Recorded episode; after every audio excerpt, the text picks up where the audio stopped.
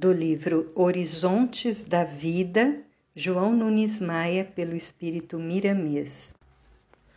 Prefácio Os horizontes da vida são imensuráveis, descrevendo, sem palavras articuladas, a natureza divina de Deus.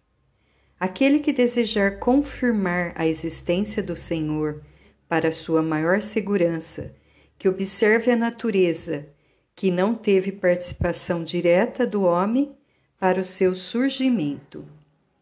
Nessa simples ideia e nessas coisas tão singelas, o Criador está de braços abertos a nos abençoar, a nos mostrar os horizontes da vida, pulsando em todas as vidas.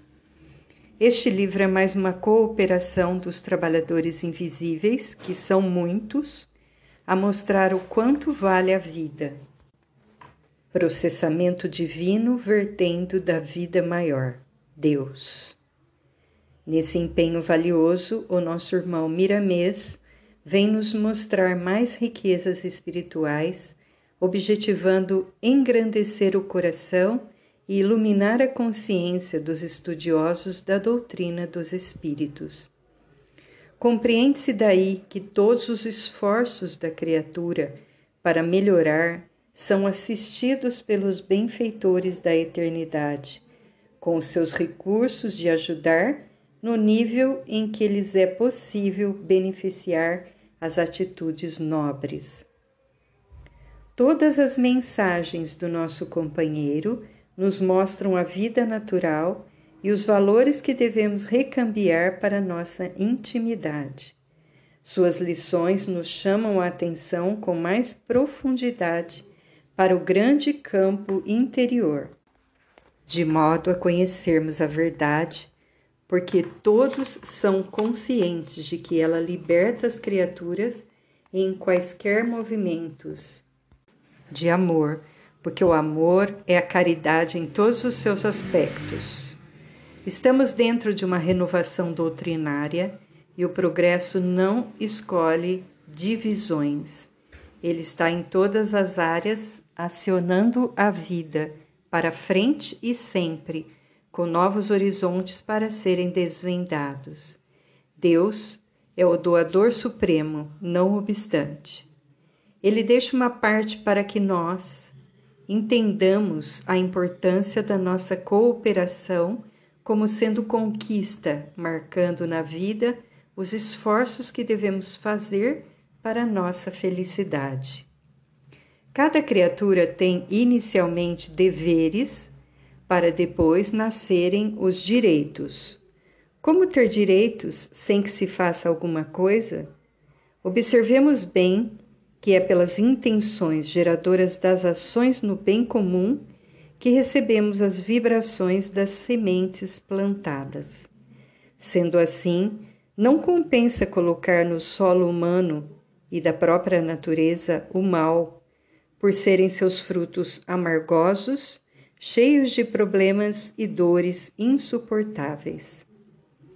Os livros nos ajudam muito a recordar o que ouvimos no mundo espiritual, principalmente os livros espíritas, e dentre estes, os mediúnicos, por serem escritos pelas inteligências fora da matéria, através de receptores que verdadeiramente entregam-se à tarefa sem exigências passageiras, mas somente por amor à grande causa a fim de que todos possam conhecer a verdade da reencarnação, da comunicação dos espíritos e que a vida continue em todos os ângulos da vida universal. Estudemos, pois, esses livros, deles tirando uma compreensão maior de o que fazer da vida e dos ensejos a nós ofertados por Deus. É para entender melhor, com essa clareza de conceitos, que os espíritos elevados estão junto, juntos a todos os encarnados em todos os seus trabalhos, sob a inspiração de Jesus. Os encarnados de que falamos e que se interessam por esses escritos são os chamados e escolhidos para as mudanças de costumes e mesmo de vida, para as mudanças que devem operar em si mesmos, firmando uma moral elevada como condições valiosas para o preparo do terceiro milênio. A ninguém pretendemos violentar, forçando a nos acompanhar, mas convidamos a todos para analisarem o que falamos e, caso surja algum interesse que experimentem mudar de vida, no sentido de não mais ter ódio, de esquecer a violência, de procurar perdoar sempre e de trabalhar no bem que universaliza. Queremos, e essa é a intenção do escritor, mostrar a presença de Deus dentro de cada um e o Cristo a comandar o coração do homem. Embora desencarnados, estamos envolvidos no seio da sociedade na Terra, pedindo a Jesus que não nos deixe faltar serviço dentro de seu apostolado. As bênçãos do labor, pela sua magnânima direção, se o merecermos.